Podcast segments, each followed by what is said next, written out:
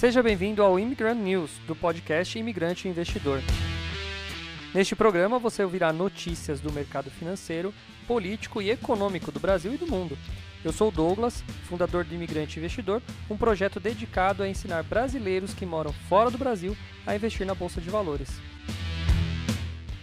Se quiser saber mais sobre meu trabalho, me siga no investidorimigrante ou se inscreva no meu canal do YouTube, youtube.com.br imigrante investidor. Agora vamos às notícias de hoje.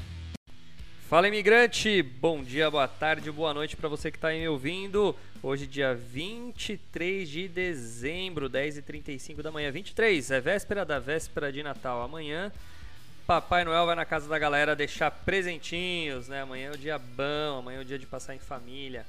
Pra gente que tá aqui no Brasil hoje, um dia levemente chuvoso aqui na minha cidade, um dia mais tranquilão. Sei se amanhã chove, se não chove mas um dia tranquilo aqui. Na Bolsa de Valores já estamos entrando em ritmo de Natal, nas notícias também, o, a, o noticiário do mercado aqui está bem fraquinho hoje, poucas notícias, poucas novidades, também já estamos encerrando o Congresso, já tem encerrado né, a política, já está todo mundo indo passear, todo mundo indo fazer as coisas, então tá bem tranquilo nesse ponto. A Bolsa de Valores nesse exato momento operando em 105, 178, 105 mil pontos, um candle mas minúsculo, minúsculo, minúsculo, né? Uma leve baixa o candle de hoje, a bolsa bem devagarzinha, liquidez horrível também. Tudo bem que são 10h40, mas para você ter uma ideia, a liquidez da bolsa, o volume da bolsa hoje aqui tá dando, vixe, nem, nem, nem, nem aparece para mim. Deixa eu ver se eu consigo ler aqui. Não, nem tá aparecendo 1,09, 1 milhão só, não é 1 milhão, peraí, deixa eu ver. É, ele nem, nem aparece, tão pequeno eu não consigo encontrar o, a informação aqui. Bem, bem fraquinha a bolsa hoje, mas vamos lá, vamos de notícias. Primeiro, eu vou falar da Sinqia. Cara, a Sinqia teve, eu vou até colocar ela no gráfico aqui, a Sinqia, porque ela teve uma uma performance muito boa. Tem alguns amigos aí que investiram na Sinqia nos últimos anos. Ela teve uma performance muito boa, tá? é, no passado. Teve gente que comprou antes da pandemia, quando ela custava 5 reais, ela chegou a custar 27, teve uma performance legal. Depois ela foi aí, né, da pandemia, ela não conseguiu, demorou quase, na verdade demorou mais de um ano para ela conseguir atingir o preço que ela tinha antes, né? Antes da pandemia, ali a, a, a, região dos 27, 28 reais, ela chegou a ultrapassar, foi até 30 reais e hoje está custando 16 reais, assim que é. E vamos ler o que aconteceu com ela aí. A produtora de software para instituições financeiras, Sinqia, anunciou nessa quarta-feira a compra de da desenvolvedora de aplicações para o mercado de consórcios, a Newcon, uh, em uma transação de 422 milhões de reais, maior do gênero para a companhia de sua história, tá? Com a notícia, por volta das 10h20 da hora de Brasília, os ativos da Sinqia saltavam 7,85. Sim, tem um gap bonitinho de alta hoje da Sinqia, então talvez uma provável reversão de tendência aí. Apesar do gap, ela fechou em baixa, hoje ela está em baixa na verdade, né? ela não fechou ainda, mas hoje está em baixa a Sinqia aí, tá? Sendo cotada nesse exato momento a 16,75. O negócio envolve uma parcela à vista e cinco prestações anuais, informou a companhia, que focou no segmento em meia alta dos juros do país, que torna a modalidade de consórcios mais atraente para os consumidores. Segundo a Sinqia, a Newcom atende mais de 80 administradoras de consórcio, incluindo as dos principais conglomerados financeiros e das montadoras de veículos, além de administradoras independentes. A empresa adquirida tem cerca de 190 funcionários. A Sinqia já promoveu desde 2005 aquisições de 22 companhias, Joninhas. 22 empresas os caras compraram. Né? A companhia citou dados do Banco Central que afirmam que o mercado de consórcios corresponde a 3,9% do PIB e atende a 8 milhões de consorciados. O país possui mais de 130 administradoras de consórcios que comercializam créditos de 181 bilhões de janeiro a outubro desse ano, aumento de 38% sobre o mesmo período anterior, segundo os dados. O Itaú BBA apontou ver as notícias como positivas à medida que a Sinqia avança em sua estratégia de crescimento. Os analistas da casa têm recomendação Outperform, desempenho acima da média, né, com preço-alvo de 38 reais para os ativos em 2022. Joninha, o que, que você está fazendo? Entra na Clear E aí, e compra sim, que mano. Olha, os caras estão dando preço-alvo de R$ 38,60, bicho. Imagina você comprar 16 e vender a 38. É, eu vou dar uma olhada sim, que é a SQIA 3. É, dá uma olhada nela aí pra você ver. Analistas veem a estratégia de crescimento no caminho certo. Vemos a distribuição dos recursos provenientes do follow-on como positiva. Ah, eles fizeram follow-on. E esperamos que a Sinqia ainda tenha um poder de fogo de 200 milhões com base nos números do terceiro trimestre de 2021. É o que eles avaliam, tá? Uh, o Credit Suisse, por sua vez, aponta a aquisição da Newcom uh, como grande oportunidade de vendas cruzadas e soluções digitais da Sinqia. O banco destaca que a Newcom é líder em fornecimento de software para consórcios e cresce rapidamente com um CAGR. Cara, eu não sei pronunciar isso aí, se é CAGR, mas é CAGR ou CAGR de 18%, tá? E margem EBITDA de 56%. Cara, os caras têm uma margem de 50%. É, é desenvolvimento de software, né? Olha a margem dos caras de 56%. Olha, talvez seja realmente uma boa mesmo colocar assim que aí na carteira como uma boa jogada de crescimento. Primeiro que é software é um campo que hoje é muito forte, né? Então é uma empresa que se solidificando não vai faltar é, demanda, né? Não é, um, é uma coisa de tecnologia, então é bom.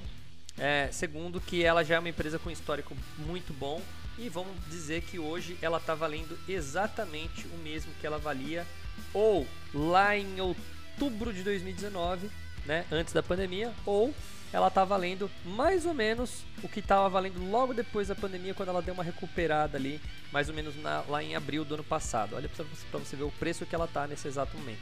Ela devolveu para o mercado aí todo o preço que ela ganhou, né? Então, sim, que a SQIA3 põe aí na sua listinha para quem está dirigindo aí, para no farol e escreve aí SQIA3 para você analisar e quem sabe pôr na sua carteira, tá bom? Uh, que mais? Que mais? Vamos ver aqui. Ah, Brasilzão. Brasilzão. Vamos falar de emprego.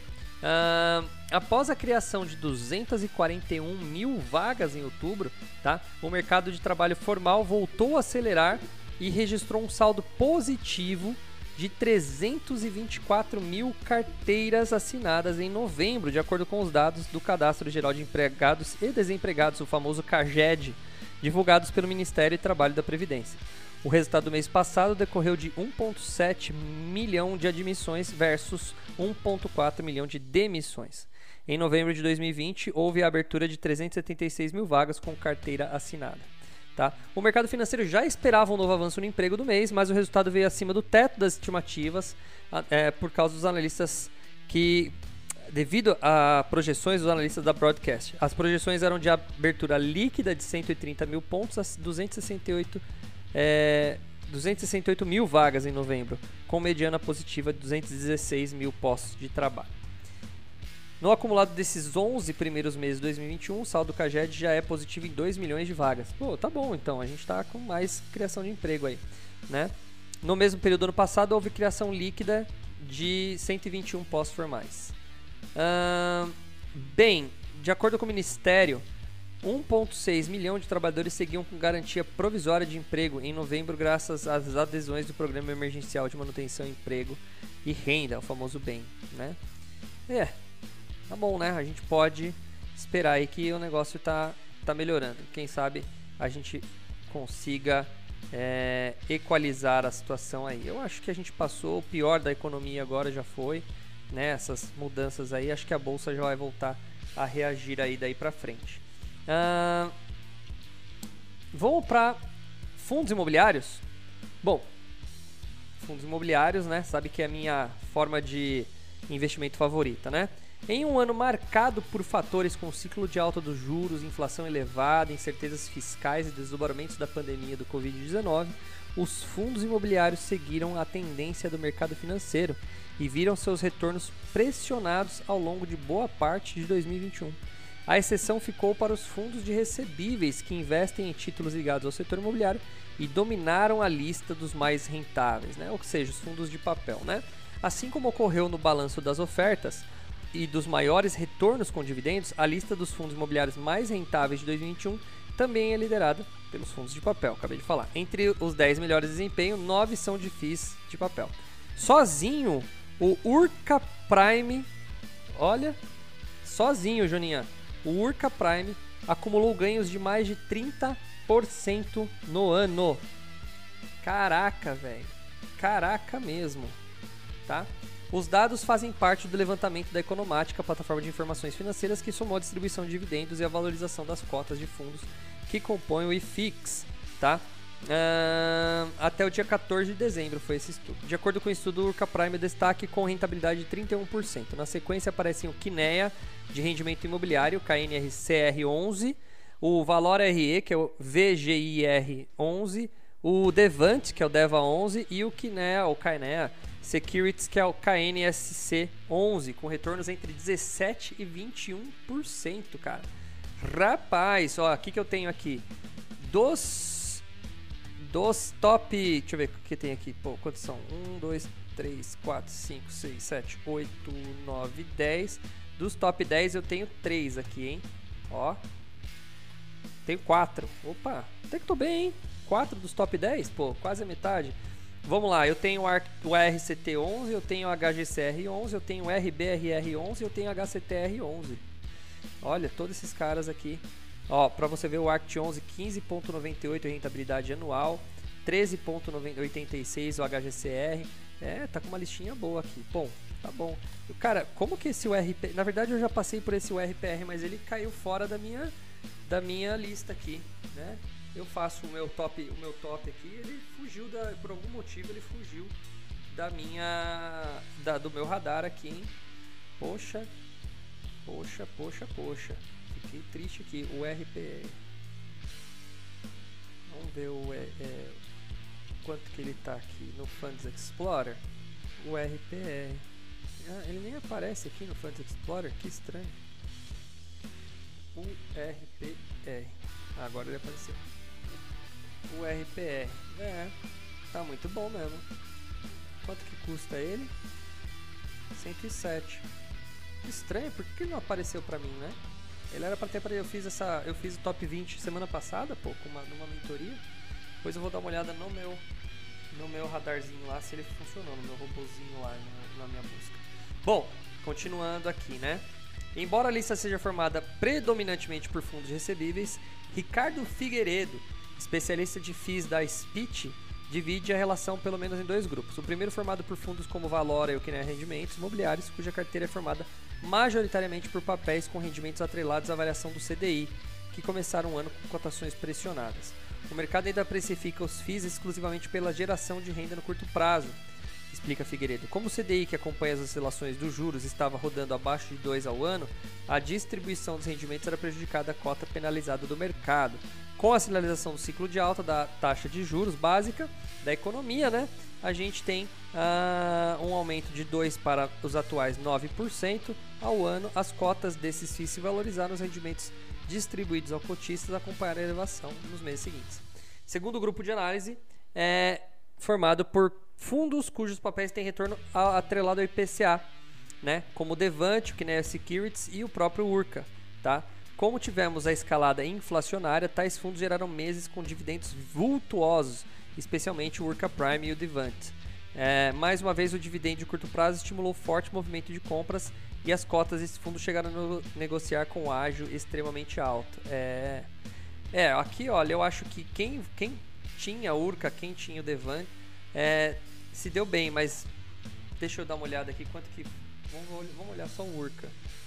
Vamos ver como está o gráfico do Urca, só dele pra ver. É, é, realmente, ah, até que ah, o cara falou, mas você analisar no ano, ele não subiu tanto assim não.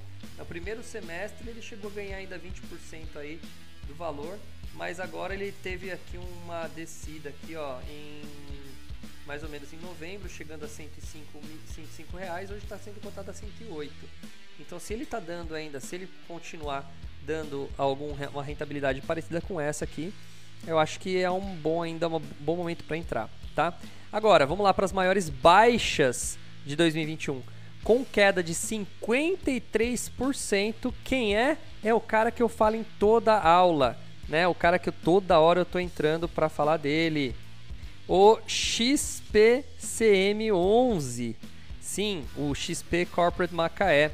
É aquele que, cara, eu já falei que foi o único, único fundo que me deu prejuízo ano passado, eu ano passado tinha ele na minha carteira, estava dando rentabilidade de mais de 1% num cenário onde o campeão ali era 0.7, 0.8, né? Então ele estava dando uma rentabilidade muito boa, mas quando veio a notícia de que a Petrobras ia sair né, do, do fundo, eu sabia dos riscos ali, né?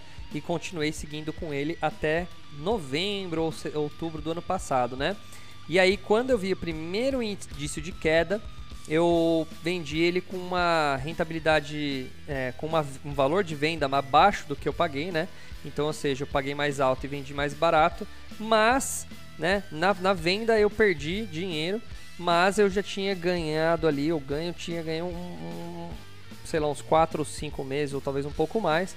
Então ali fiquei num prejuízo bem levezinho de em porcentagem aí de, sei lá, talvez 1 ou 2%, tá? Então, foi o único que me deu prejuízo, o único que eu precisei vender porque eu já sabia que não ia dar certo. E acertei nessa venda, né? Caiu mais de 50%. E na verdade ele é 50% no ano, porque se você for ver a queda do preço que ele atingiu, dá mais de 70% de queda, tá? Uh, por quê? Porque, bom, vamos ler aqui, depois eu vou explicando. É que eu já sei tão de cor do XP Corporate que não preciso nem ler a notícia, mas vamos lá. O desempenho reflete a situação do único imóvel do fundo, o edifício The Corporate, no município de Macaé, que está desocupado desde a saída da Petrobras em dezembro de 2020. Tá? É, eles saíram de lá né, e o prédio está sem alugar de lá para cá, por isso que o preço dele caiu bastante. Por que, que ele parou ali na relação dos 20 reais hoje? Porque ele ainda paga um dividendozinho pequenininho, tá? Que equalizou e está batendo ali um pouco mais que meio por cento ao mês, então foi onde eles encontraram um freio para o preço do produto. Ainda bem que tinha um pouquinho de dinheiro do patrimônio do fundo alocado em renda fixa em outros lugares, por isso que é bom diversificar. O único problema do XP Corporate é que ele é um monoativo, então o que eu explico nas minhas aulas é que você tem que fazer investimentos na, na, em fundos, é diferente de ação, a estratégia é totalmente diferente, porque aqui é baseado em rendimento é, de dividendo. Então, aqui, na verdade, vale muito a pena você segmentar os seus investimentos. Né? Ou seja, você distribuir mais. Para você ter uma ideia, hoje eu estou com uns 14 ou 15 é, fundos diferentes na minha carteira. Tá? E a meta é ter 20. Por quê? Porque se eu pegar 20 é, e 20 que são bem escolhidos, né? eu tenho uma, uma média positiva, mesmo estando bem diversificado. Né? Se, vamos pensar que se eu tiver é, 100 fundos pagando 1% ao mês, eu vou continuar ganhando 1% ao mês, mas eu vou estar com uma rentabilidade extremamente, extremamente diversificada. O risco meu vai ser diluído ao máximo, imagina 100 fundos, né? Então, agora, claro, não é todos que vão pagar 1%, por isso que eu falei que não dá para fazer 100 fundos para você colocar na sua carteira, né? Mas essa, essa é a vantagem do fundo, diferente da ação. Se você colocar muita ação, você vai depender do preço da ação. E aí tem ação que vai para baixo, tem ação que vai para cima. Aqui não, todos vão pagando mensalmente, alguns um pouco menos, outros um pouco mais. Aí você vai ter uma, uma média de rentabilidade amaciada pela, pela quantidade de, de fundos que você tem na sua carteira, mas você tem uma rentabilidade constante e uma diluição do seu risco muito boa. Bom, vamos lá. Além do XP Macaé, a lista dos piores desempenhos de 2020 contam com o More Real Estate, que é o MORE11, o Kinea FOF, que é o muito engraçado isso, né? KFOF, KFOF 11, é o KFOF 11. É, é... FOF, para quem não sabe, é fundos de outros fundos, tá? Por isso que é FOF. Uh, ah, o Green Tower GTWR11 e o SP Downtown que é. Nossa, escreveram Downton aqui, né? De novo, o, o, o, o, estagiário não fez Fisk, né, cara? Ô, estagiário, você foi fazer o quê? Você deve ter feito Wizard, né? Que é uma porcaria. Bom, SPTW11 é o fundo que é, caiu bastante. Porém, Jonas, eu sei que você tem o SPTW, né? Por que, que você tem o SPTW, Jonas? Porque muito tempo atrás, quando tava lá, quebra, uhum. eu comprei. Eu ainda tô no, eu ainda tô no lucro. Você está no lucro nele. Então, exatamente. Por que, que o Jonas comprou o SPTW11? Porque ele se tornou um monoativo alguns meses atrás e caiu o preço. Claro, ele vendeu metade do patrimônio dele, o preço dele caiu. E aí o Jonas entrou na, no fundo do poço, né? E conseguiu comprar o SPTW com uma rentabilidade de quanto, Joninhas, está dando? Você sabe a rentabilidade? 0,85 e 11% de uh, ganho no preço de mercado dele, tá vendo? Não é só isso, né? Não é você olhar aqui e falar, nossa, esse, esse, esse fundo caiu pra caramba, né? Eu não vou comprar, deixa eu anotar aqui para nunca comprar. Não, é assim. Você tem que saber analisar. A lista de FIIs com performance negativa do ano é longa. Dos 103 papéis que compõem FIX, apenas 31 apresentavam é, resultado positivo até o dia 14 de dezembro. Claro, né? Cada dos juros da é, aumento da taxa Selic, é óbvio que isso veio acontecer. O desempenho da maioria dos fundos imobiliários levou o IFIX a acumular uma queda de quase 12% no ano, reduzida mais tarde pelo desempenho positivo do índice no início de dezembro. Em 2021, o indicador completou pela primeira vez, desde que foi criado em 2012, quatro meses seguidos no vermelho. Tá? O pregão no dia 25 de junho foi o pior para o IFIX no ano, com queda de 2,02. Naquela data foi apresentada ao Congresso Nacional a proposta de reforma do imposto de renda do governo federal, que sugeria a tributação de rendimentos dos fundos imobiliários. Esse foi o dia pior, né?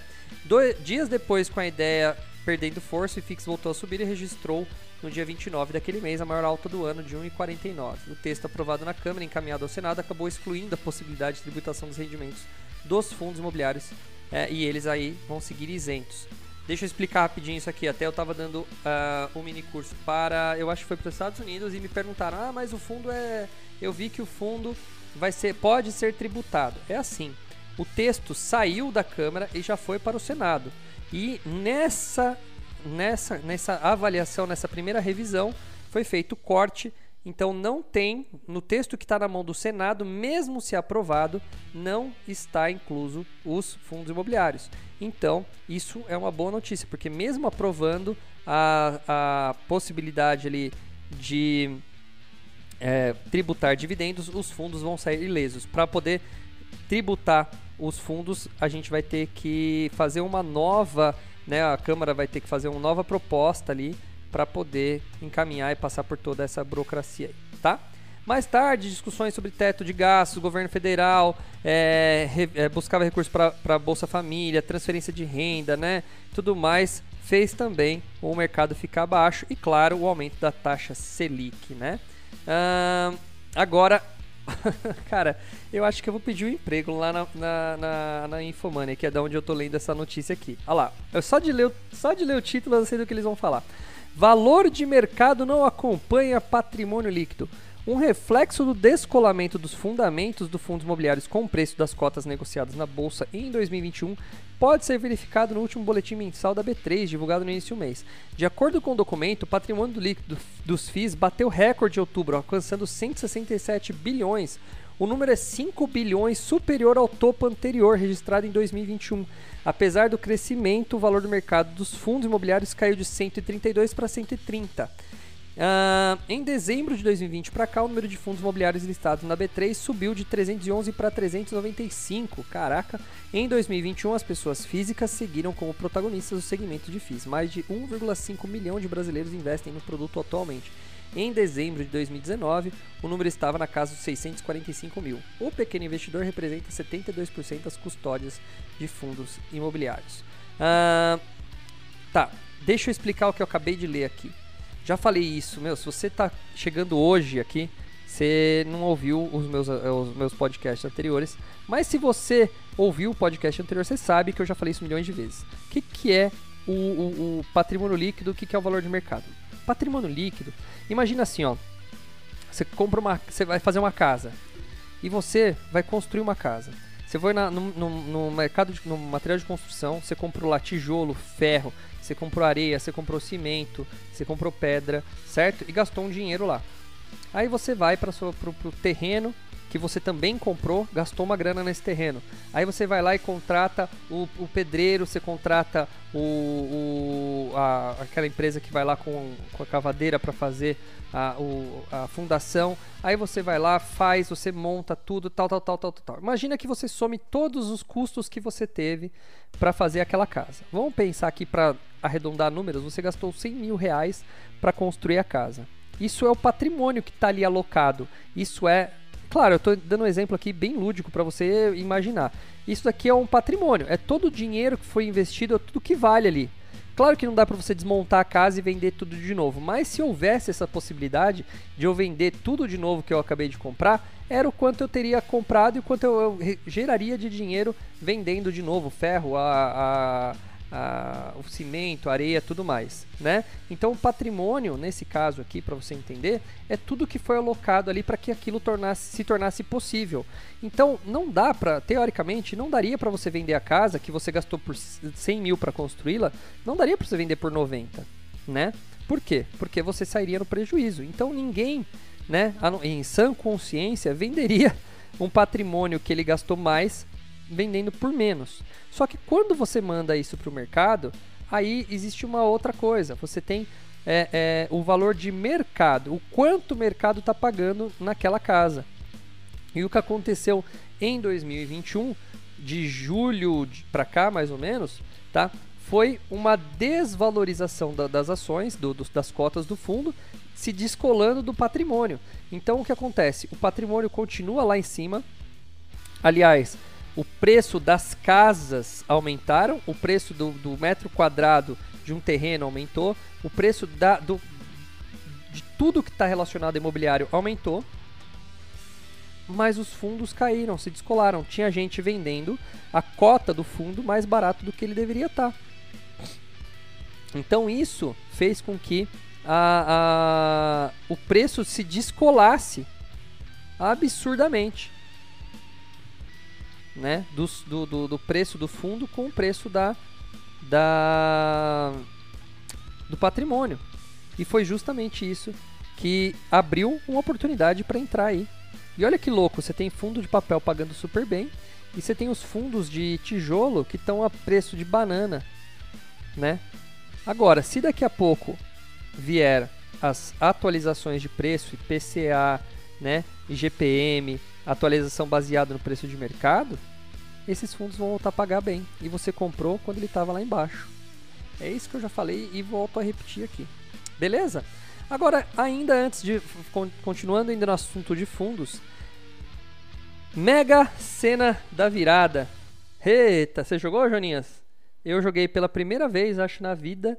Eu com a galera do meu futebol a galera da terceira idade do futebol, a gente fez uma vaquinha lá e cada um é, deu uma grana lá pra gente jogar na Mega Sena da virada. E vão ser 350 milhões de reais de prêmio.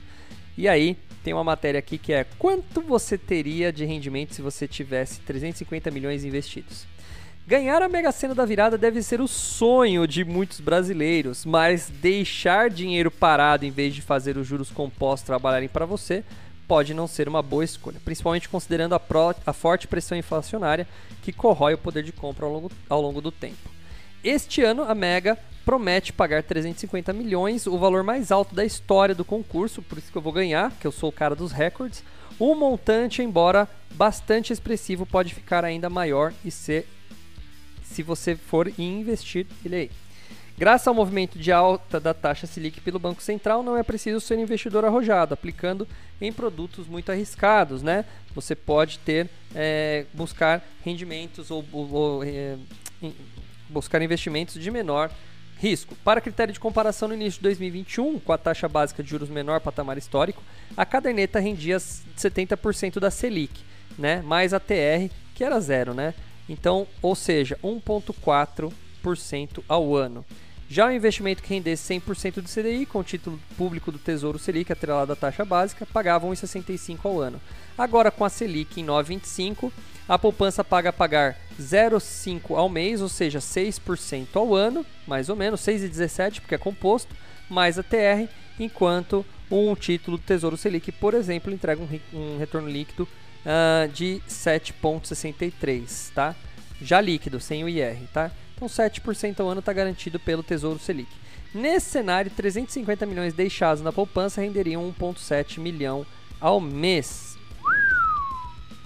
Imagina, Joninhas, 1,7 milhão né, ao mês ou 21 milhões por um ano, tá? Tá bom, né? Isso só deixando lá na poupança. Foi considerada uma taxa eh, referencial zero, claro o valor de contudo pode mudar nos meses, tá? Tá aqui a simulação. Embora o resultado pareça alto, ele é menor naquele que pode ser colocado no Tesouro Selic. Vamos ver te, na, no Tesouro Selic. Ah, ah, cadê, cadê, cadê? Aqui. 100% do CDI, se você tivesse colocado o rendimento mensal é de 2 milhões. Tá bom, né? É importante destacar que os cálculos consideram rendimento nominal, não levam em consideração a variação da inflação no período, tá? Uh, mas já tá bom, né? Agora, se você investir naqueles CDBs de 120% do CDI, aí a gente está falando em 2 milhões 389 mil. Bastante coisa, né? Tem bastante dinheiro aí. Louco, né? Louco, louco, louco. É, por isso que eu vou ganhar na Mega Sena aí. Pela primeira vez, jogando, pela primeira vez ganhando. Que é assim, para sair no Jornal Nacional, né? Que a gente não quer pouco. Quero sair no Fantástico. Primeira vez que o cara joga, ganha. Vamos lá, que mais? Deixa eu ver aqui. Trump! Ha! Quem apareceu nos noticiários? Donald Trump, tá? Em conversa com a Fox Business, publicada nesta quarta-feira, Donald Trump, ex-presidente dos Estados Unidos, voltou a atacar as criptomoedas enquanto defende o dólar.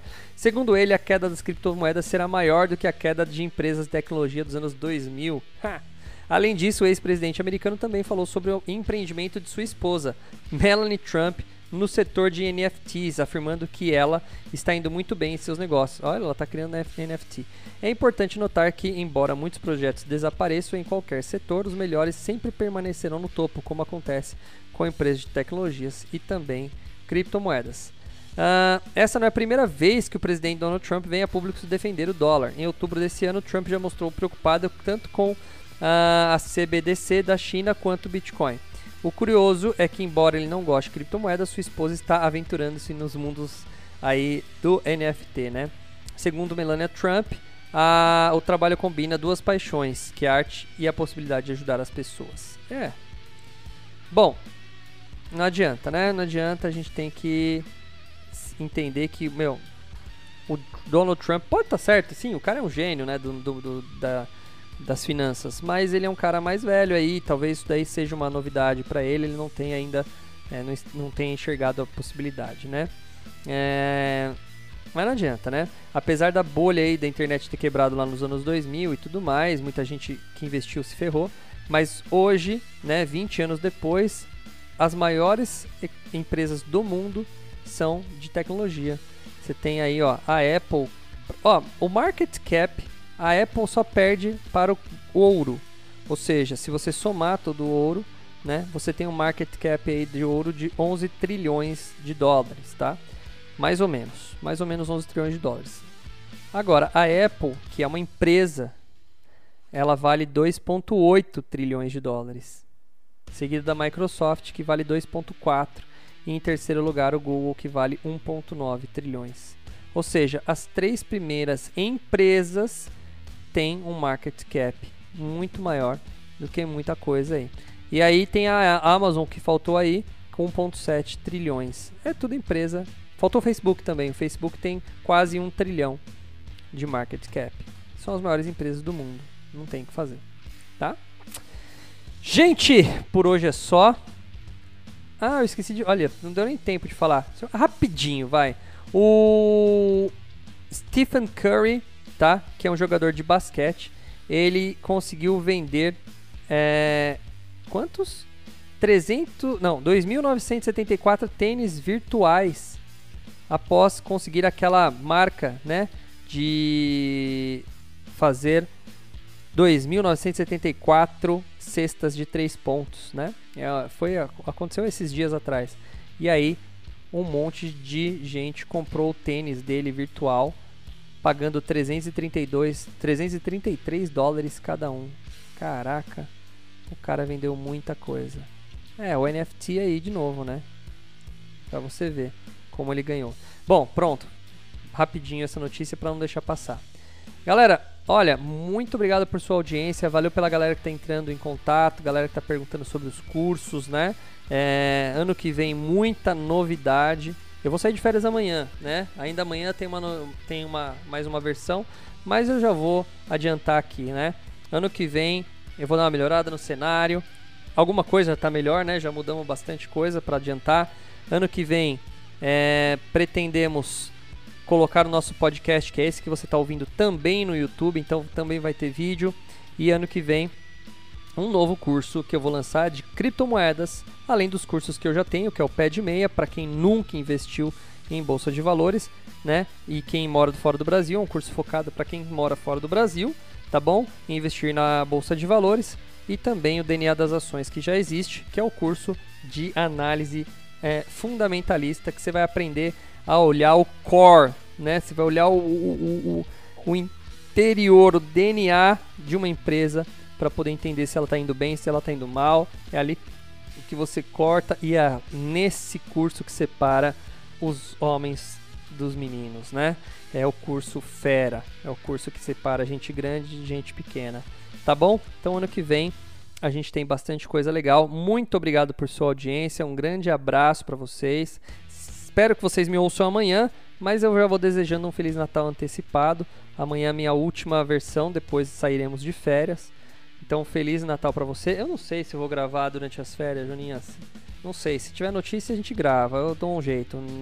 Será que lá em Dubai tem, tem internet pra gente gravar lá? Então, não sei, não sei.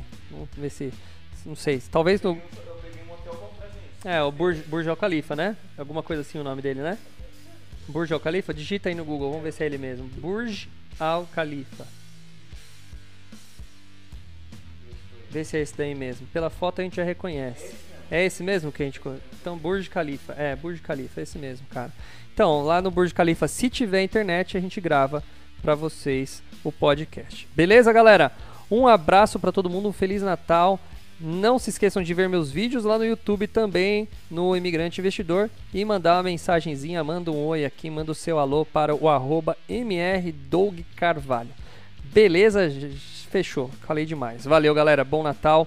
Nos vemos mais. Tchau, tchau.